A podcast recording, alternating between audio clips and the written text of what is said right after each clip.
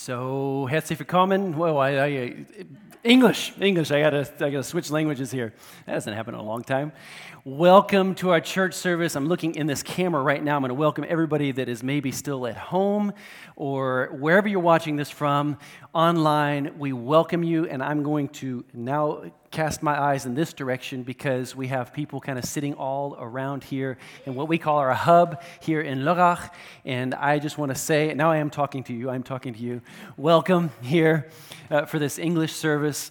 This is kind of new territory for us as we just continue just to make steps back towards gathering together. Don't forget, I've been trying to explain it pretty well the last couple weeks that uh, we have a three part strategy, and we're now in phase two of, of our strategy, and just kind of getting people out of their houses again and, and bringing them to smaller gatherings. And so, just about an hour ago, uh, we were in the middle of our German service where we, had, where we met in three different locations. And here we are now for our English service, and I have Canadians here, I have Americans here, I have Romanians here, I have Swiss, I have a few Germans, and I even have a few Scots from Scotland. And uh, so I'm seeing all the different faces here, and so I even see a Polish, a Dutch person sitting here. So, all right. Welcome, welcome, welcome. Church is God's idea, and, and this is God's idea that we gather together, and we dare not forget that in the midst of uh, a pandemic, uh, a world crisis. Uh, regardless of your view on how everything is developing in our world and governments and decisions they're making and, and this and that, uh, there's a, there is, there is definite uh, change to our world right now. And so we want to be able to navigate this very, very well. Thank you for your prayers for us, just as a local church and, and even the body of Christ. And my message today is very much along these lines how we're responding in moments like this. And so we're asking ourselves the questions. We're right in the middle of a topic series called This Is My Story. This is My Story. And we all have a story to write. And I've said it many, many times that uh, we all, and this is not a revelation to anybody here, but we all live just once, okay? You're not a cat, you don't have nine lives. You live one time. And so we want to make the very best out of our lives. Is that right? We want to make the very best out of it. And I know that all of us uh, have that in our hearts. And life is short and uh, I feel like I'm right in the middle of my life. But I think it is a secret to life is understanding that life is short, and and that if we discover that. Uh, I mean, just talk, talk to a few people that are, I think anybody that's over 60 would even say, man, life is short. And, and that's why it's good to have the young and the old and everybody's just kind of just kind of rubbing on each other and we're able to learn from every generation but life is short and I'm trying to encourage us in this, in this topic series on how to write our stories well. That everybody has a story to write, but how can we write our story well? And in the midst of this corona time, I really want to encourage us, and I want to encourage you at home that, that, that we use this time strategically to write our stories well. What are, what are you doing in this season? And are you just kind of biding your time, waiting till it's over? Or can we use every season that we find ourselves in? I'm going to ask a very practical question. What books are you reading right now? What books are we reading? Uh, you are a product of what you read, you are a product of what you see. And, and so, what are we filling ourselves with in this season? Uh, and then just to bring it back down to our topic series, today we're looking at stories. We're looking uh, in God's Word, which is a book, but it's not a normal book. Let me say something to that here too. But we're looking at Old Testament figures and their stories so that we can learn from them their victories and their defeats, their good decisions and their bad decisions. And all of it has and plays a big role in, in what the entire story is going to look like. If you're in a bad story right now, if you're in the, uh, not a bad story, if you're in, in a bad chapter of your life right now, I want to encourage you.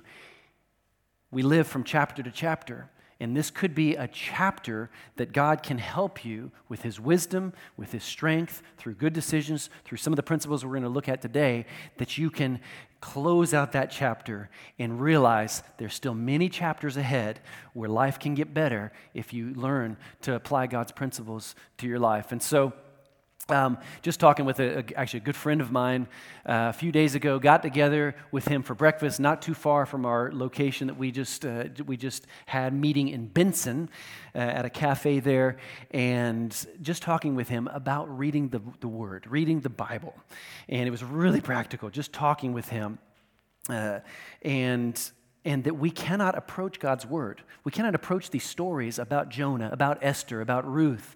Today, I'll go ahead and tell you, we're going to look at, this, the life story of Caleb. Caleb. Uh, in the Old Testament. And we can't look at these stories like they're just normal stories. Your story is not a normal one. God, God puts a lot, of, a lot of emphasis on the story that we're writing. And, and this is God's word breathed by his spirit, kept for all time throughout all the generations. It's an anointed word, and so we can't approach it like it's just a normal book. I just wanted to say that because I think too many of us still we forget that when we open up his word that we can start out with a prayer and say, "God, this is your word. This is your handbook for my life. And so show me the principles that I need to be applying in this season right now. And so, in every day, in every season in human history, history is being written. And I think generations from now, people are going to look back at this pan, uh, pandemic time in our, in, our, in our generation, and they're going to read about what we have done. What kind of story have we written in this generation?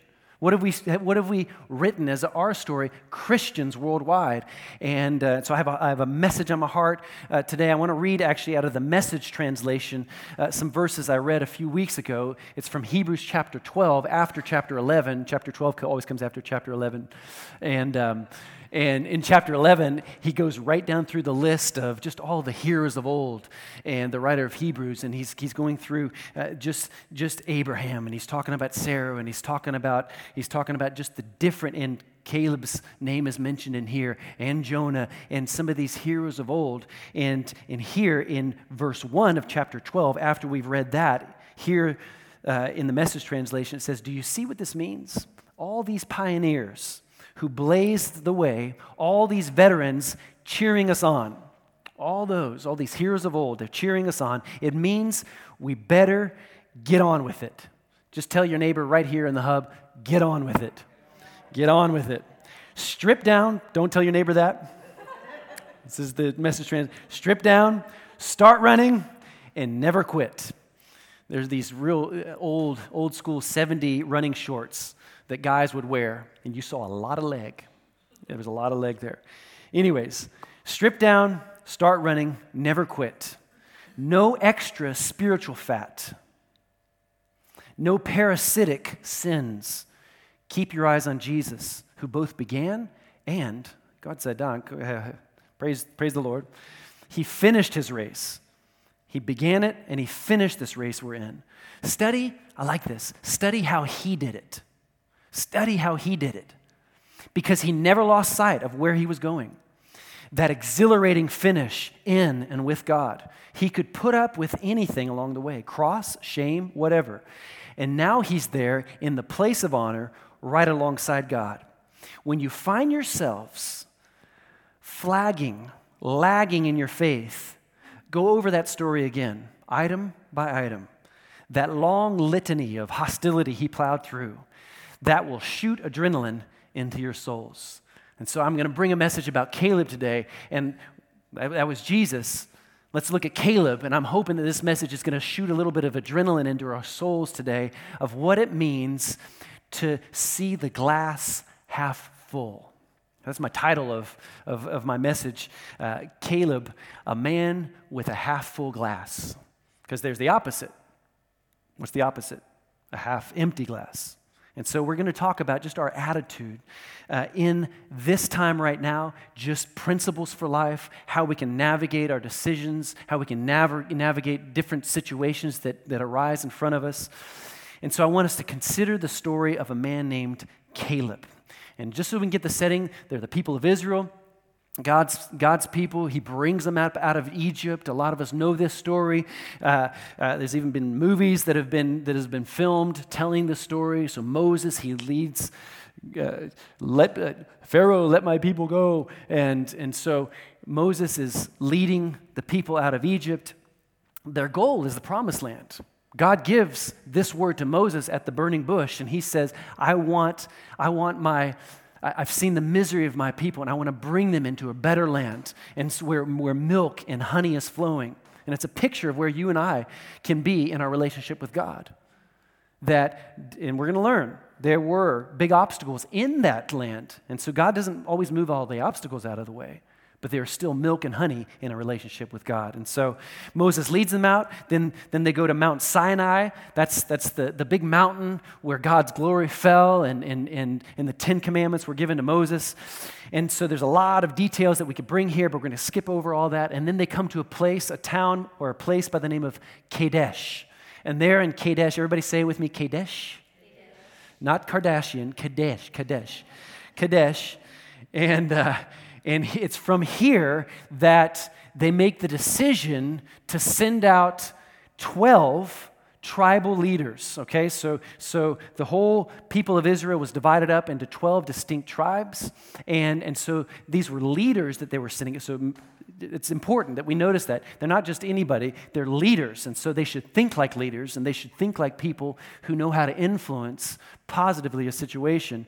And, uh, and so they're chosen to leave Kadesh and enter into the promised land as spies, to go in there and infiltrate and to see uh, what this land that God wants to give them, that He's already promised them many times that he wants to give them, what does it look like? And they're supposed to bring back fruit, they're supposed to bring back certain things so that all the people of Israel, the leaders, they could see this is a good land. And so they come, uh, come back after 40 days. Important number here 40 days uh, is, is what they took to explore the land. And again, let me just emphasize keep in mind, God has emphasized many, many times this is what I'm going to do. I'm going to give you this land. It's as if it's already, it's a done deal. When God says something, you can just bet on it. It's going to happen. Okay, but, but we play a big part in how it, how it in how the story begins to unfold. And so we're going to see it here. So he, he, he tells them, you need to go in, you need to occupy. And, and I'm going to give you my strategy. So they all return, all 12. But guess how many came back with a positive report? Not all 12. Two. Two from 12.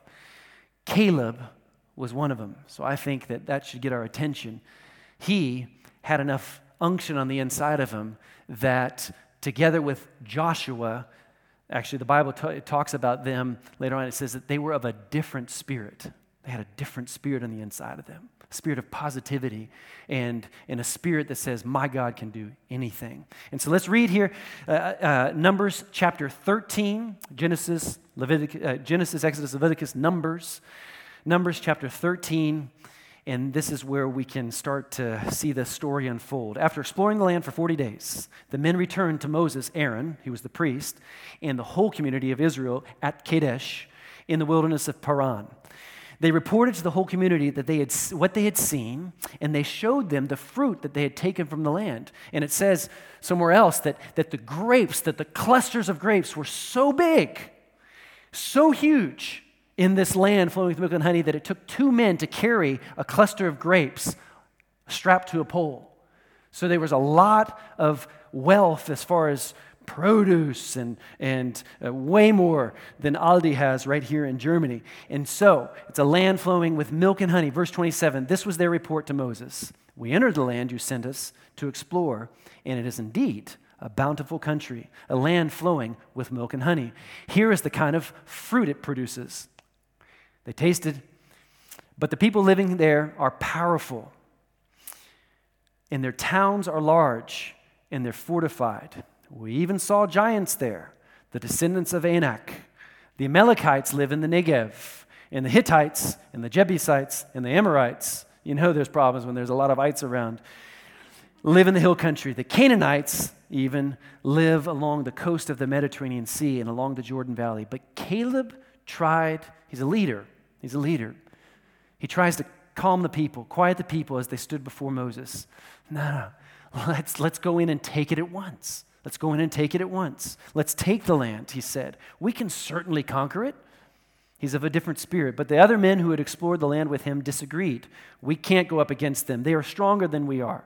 So they spread this bad report about the land among the Israelites. The land we traveled through and explored will devour anyone who goes to live there. All the people we saw, they were huge.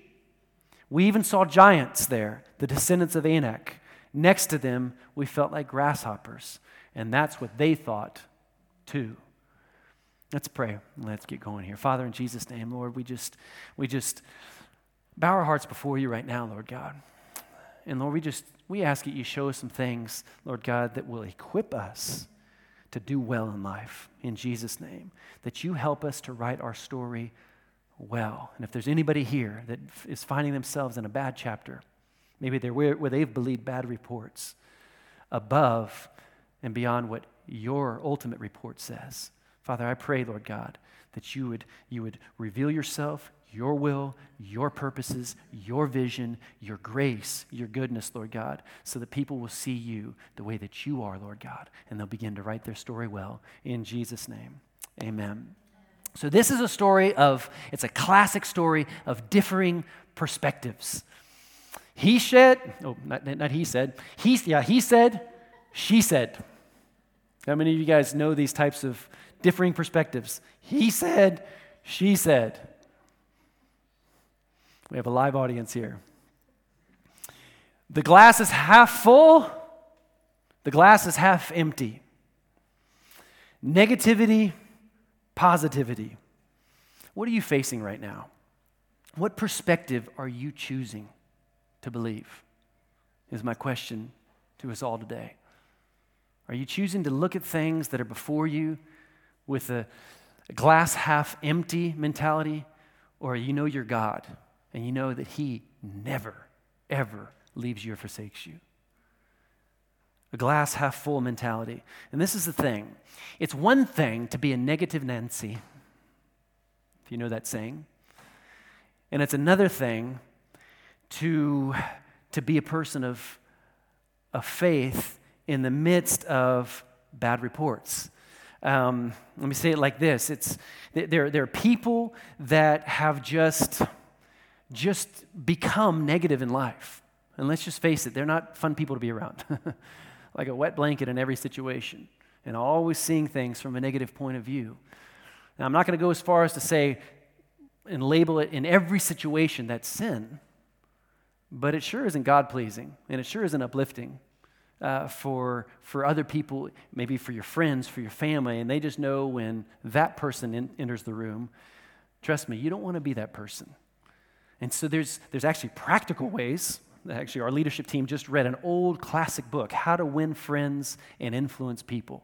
And it's full of just practical, uh, I would say, founded in, in, in God's Word, principles of how we can be people of God and how we can how we can be positive and how we can how so we can learn these things practically but it's another thing completely if you're just a negative person but it's another thing completely when you respond negatively listen to this in situations where God says, you need to do this. And you're like, nah, I don't think so, God. No, uh-uh. the walls are too big. And, and by the way, last time I checked, that guy's a little bit taller than more normal people. And so this sickness or this, or this uh, to walk the, the, the, the, the fine line of character, maybe in the midst of compromise, maybe situations that we're finding ourselves in, they're deciding moments. One time I, I actually brought a, a message on deciding moments. There's these everyday moments that we find ourselves in. Am I going to put this shirt on? By the way, last week, last Sunday was Father's Day in North America, and so my kids they gave me they gave me the shirt, so I decided to put this shirt on. It's not world changing, I know that, but it was an everyday decision. I decided, I made a decision to brush my teeth this morning, and you guys are all very happy, those that are in this room brush your teeth, uh, what you're going to put on, uh, even just everyday decisions at work and this and that. But then there's deciding moments. There's deciding moments. Like, for instance, am I going to drink that fourth beer? Am I going to get in the car right after I drink that fourth beer? And am I going to drive? Am I going to get into bed with this guy? Am I going to move in with this girl? There's all these types of deciding moments that we can find ourselves in. Maybe in your business. Ah, nobody's, nobody's going to see or know this questionable decision that I'm making. And it, it's, it's, it's, it's, it's, it's character suicide.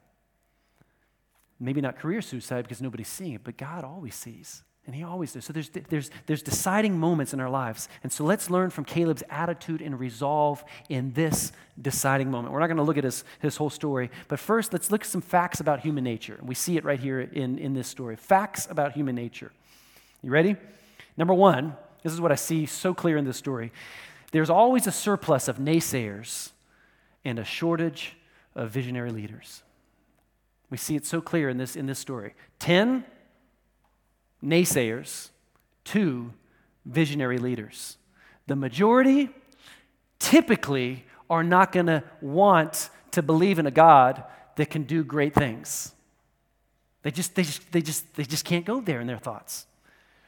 And so there is a surplus of naysayers and a shortage of visionary leaders. Numbers chapter 14, one chapter later, Joshua and Caleb said to all the people of Israel, The land we traveled through and explored is a wonderful land. And if the Lord is pleased with us, he will bring us safely into that land and give it to us. It is a rich land flowing with milk and honey. And there, here they say, Do not rebel against the Lord. And don't be afraid of the people or, of, the, of the land. They are only help us prey to us. So they're choosing to be the visionary leaders in this moment. They're choosing to be uh, uh, of the minority. They're bringing the minority report to the majority. They are only helpless prey to us. We have, or they have no protection, but the Lord is with us. I love that. They have no protection because the Lord is with us. They have nothing, even their shields, even their strong walls, even their everything that uh, these are strong armies that but they have no protection. Don't be afraid of them. And we're seeing it right now in our society, right now during this corona time. I think that there's, there's actually a separation that's taking place. And there's people that are choosing faith and a hope for the future, and they're because they know their God, and there are people that are that are uh, that are falling into apathy in their faith. They're falling into a, I'm going to call it, call it a, a lazy form of living out their Christianity. And God said, there is never a time to pull back. And so we need the most innovative Christians, full of faith, steel in their backs, fire in their belly, to begin to make a difference in our world. And I, I, have been writing this over this whole time that now is our time. This is our time. And this is our, let it be our rally cry that we can go and we can, we can, we can change the world around us. Now, you might have a mask over your face, but you can sure smile with your eyes. And you can sure be a loving person. And you can sure uh, just spew positivity in this world that so desperately needs it. Let's be those people. Amen? The majority, number two, this is, this is what we see uh, facts about human nature. The majority will try to bring you down, but God will always try to lift you up. So there's always the majority report. But God says, My words always are going to lift you up.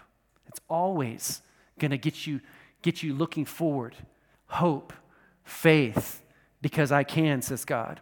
And let's see here what, what the majority wanted to do to two people that were trying to be influential leaders in this moment. Numbers 14, verse 10. But the whole community began to talk about stoning, throwing rocks at Joshua and Caleb. Why? Just because they brought positivity. They were trying to bring some positive into the. So the majority will always try and bring you down. Then the glorious presence of the Lord, who is thankful for the glorious presence of the Lord in moments like this, appeared to all the Israelites at the tabernacle. And the Lord said to Moses, How long will these people treat me with contempt? Will they never believe me, even after all the miraculous signs I've done among them? And so we have to, we have to, we have to discover this. There's always going to be a majority. And, and yet God is looking for those few and far between that are going to be those people of faith. In Jesus' name. Number three, facts about human nature. There are those that overanalyze the facts. Oh, these are the facts. Have you not heard? I just read that yesterday. And there are those that overanalyze the facts and they don't internalize enough of God's word. And so there are those that overanalyze the facts, and there are those that make the decision to internalize God's word. Why am I making a separation here? Are we to disregard the facts? No, no, no. Mm-mm. When you have a, uh, uh, prognose, how do you say that? Uh, get the test reports back from your doctor.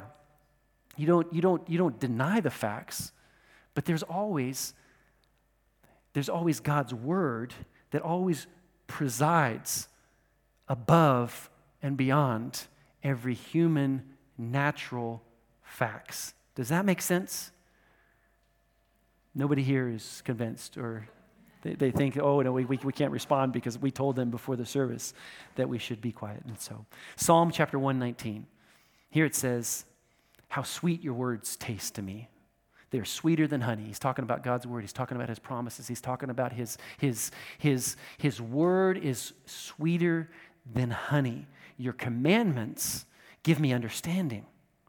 Maybe in the midst of a situation that you, it seems like there are giants, it seems like there are walls that are, that are bigger than, than, than, than you can even handle. No wonder I hate every false way of life, said the writer here. Your word is a lamp to guide my feet, and it's a light for my path. Do you see God's words being that lamp for your feet? In, in the darkness of a, of a situation you might be facing, that He, he comes and, and His words are, are like a, a uh, I'm not going to have a positive, uh, something that, that gets poured on the inside of your, and you begin to, you're analyzing the facts, but God's facts are always, always have the last say in Jesus' name. Okay, I want to close out with three points. So we looked at human nature, and that's, that's in and of itself, it's, it's kind of an, eh, that's human nature. But I want to help us in the midst of situations that we're facing. And this is kind of this whole message today. It's, just, it's a little bit more of kind of like, um, yeah, I do. I want to put some steel on the inside of us as Christians, as believers. And maybe you're, maybe you're watching this today, maybe you're here or whatever, and, and, and maybe you're faltering in your, in your faith, or maybe you don't even know God. I want to I, I wanna, I wanna help us to, to see a God that's bigger than our situations. And he sees us through in everything. Yeah, but, but, but not everything up until now. Not this situation, every situation. He is the same yesterday, today, and forever. And his promises, the last time I checked in his word, it says his promises are yes and amen, which means so be it. So if he says something, it will stand for all time. And so here are some ways that we can be one of the positive few. Do you want to be one of the positive fews? Raise your hand if you're at home watching this. If you want to be one of the positive few, number one, become like a child. Become like a child. You guys ever notice that by nature, a child can dream? A child can, can look at situations, and, and, and if dad says everything's going to be okay, then the child is like, okay. And he falls asleep in the back seat of the car. Um, uh, I remember telling stories to, to, to, Luke. Luke loves basketball, and he played basketball. He's 21 year, now. Now, a couple days ago, he turned 21. Crazy, crazy. And I know you're thinking right now, he must have had him when he was four years old. But, uh, but I was telling, uh, telling stories to Luke when he was maybe four or five years old, and uh, talking about you know, you could, I could, I could just make up stories because he loved stories about basketball. And so I would, I would make up stories about me when I was 17 or 18 and I was playing basketball for my school. And, and, and I would tell these stories about, and then Will Williford, number 17, went up for the shot, just two more seconds on the clock. They only need one more basket to win the game, and it sinks in. And the story wasn't true, but Luke was like, Dad, tell it again. Kids can dream. And here's, here's a biblical truth that we so often underestimate. We're, don't forget, we're talking about faith, we're talking about believing God's word. This is a biblical principle that so often we underestimate. Matthew chapter 18, this is Jesus speaking. He said, he said, I assure you, unless you repent and become like children, you'll never enter the kingdom of heaven. Therefore, he who becomes as little as this child is the greatest in the kingdom of heaven. Actually, in, the, in, in another translation, it talks about humility. And there's just something about, as a Christian, as a child of God, I, that's why we, I love that picture. We're children of God, that our dad can do anything. And that's what Caleb and that's what Joshua, that's the kind of spirit that they had on the inside of them. So I just want to put some steel in the inside of you today. I want to put some fire in your, in your belly that your God can do anything. Become like a child. How do you become one of the positive few? Believe that your God can do anything. Become like a child. Jesus is presenting here a completely different way of thinking for mature, intellectual people. And they're intellectual and they know everything. The Greeks and the Romans, and, and they're so well educated. And he's saying, if you want to enter into my kingdom and really figure out how, how all of my kingdom works, then you need to trust me and you need to become like a child. And it was like, it's like, so we have to figure out how God's kingdom works in order for us to apply principles that are going to work in writing our stories well. Is that right? And so it's, it's like uh, at one time, when it has been a couple years now, when I tried to to play, is the last time I really tried to play one of Jaden, my other son, his video games. And I was confused. I didn't know how this thing works. And, and so I had the joystick in my hand, and, and by the time I even figured out which character I was on the screen, I was already dead. why am I saying that? Because that's I think that's oftentimes the case. We need to figure out God's kingdom and how his principles work. Otherwise, we are toast. And we need to understand how God thinks. We need to understand how he operates, how his principles. That's why the disciples, they would say, teach us about the kingdom. I think the children can imagine everything, that there are no limits. Uh, and then somehow we grow up, and then reality kicks in. And we get this diagnosis, or we get this report, or we get this, and, and, then, and then all of these facts are there. And God is saying, But I have a higher reality, and my word is just as powerful in your situation as it ever has been. The God of yesterday, today, and forever. And I think the life experience is a great thing, but when, listen good to this, when life experience suffocates God's miracle working, dream fulfilling power in our lives, then we are doomed. We are doomed in that moment. As soon as our, our, our, as soon as our faith is suppressed by reason, then a God story cannot be written. We need to, we need to be these, these, these people that we become like children before our Almighty, Almighty God. And then, number two, how can we be uh, one of the few positive people in our world? Be obedient. Be obedient. Wow, that's, that's kind of, that was a really creative point, Will. it's creative. Be obedient. Sounds like my, my parents. They always told me to be obedient. Might sound very direct, but be obedient. When God says A, make the decision to do A. But I, I, feel this way, and my emotions are just, they're feeling this way. And so I want, I want to, I, I want to decide that I go down this path. Well, that's not obedience. And God says to be obedient. And that's why we become like little children. And that's what you see here with Caleb, that he was of a different spirit. He, he, he, saw, he saw the grapes, and he saw, he saw the potential, and he saw everything before him. And God said, Go in and take the land. And so it was a step of obedience for him to, and we're actually going to see here in a second, if I can round all this up, that only Joshua and only Caleb, because of their obedience, that they brought a positive report, that they were the only ones of that whole generation that were able to enter into the promised land. And so our obedience, gewährleistet, it. How do you say that? Our obedience secures our, our entrance into his promises. Our obedience secures our entrance into his promises. But you might say, obedience restricts me. Be obedient. Trust. There's this old song, trust and obey, for there's no other. Obey, trust. I think the person who, who, who, who says, ah, but obedience restricts me has fully misunderstood God's heart. When God said, no, stay away from that situation. God is trying to lead us into his promises. Erwin, Erwin McManus, pastor of great church, said this. I love this quote. He says, Although God leaves a lot of decisions to us, free will, He's left it to us. Although God leaves us a lot of decisions to us, as soon as He has spoken, the right decision is always to obey. So there's all these decisions, and God's given us a free will, but as soon as we, we hear clearly God has spoken, then the right decision is always to obey. When God showed us to come here to Germany 21 years ago, I, I remember exactly where we were, and it was one of those deciding moments in our lives.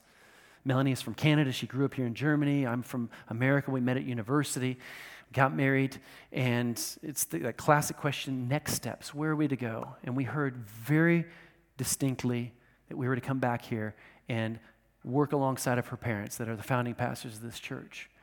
And, and there's I, I, happily I can say today there was little resistance on the inside of me, even though I didn't know much German at all.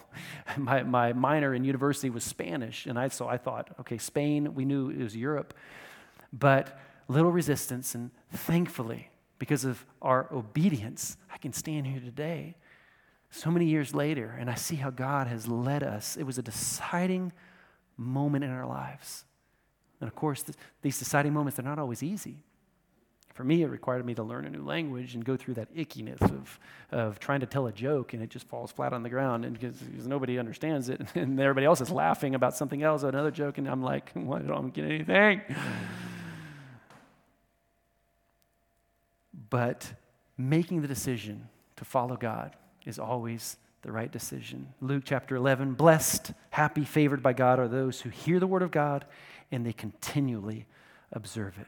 So let's get to the last point here and let's close out.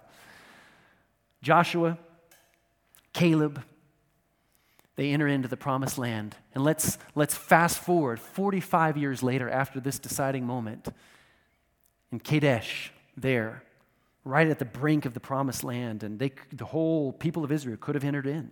They could have come back all with a good report, and, and the whole people would have accepted the good report and they would have moved in there.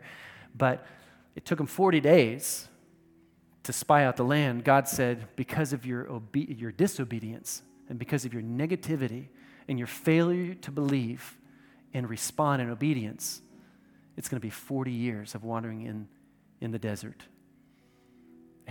And I, I so, as a pastor, I, I really want the best for each and every one of us. And, and I, I, my prayer is that we don't have years and years of wandering through the desert.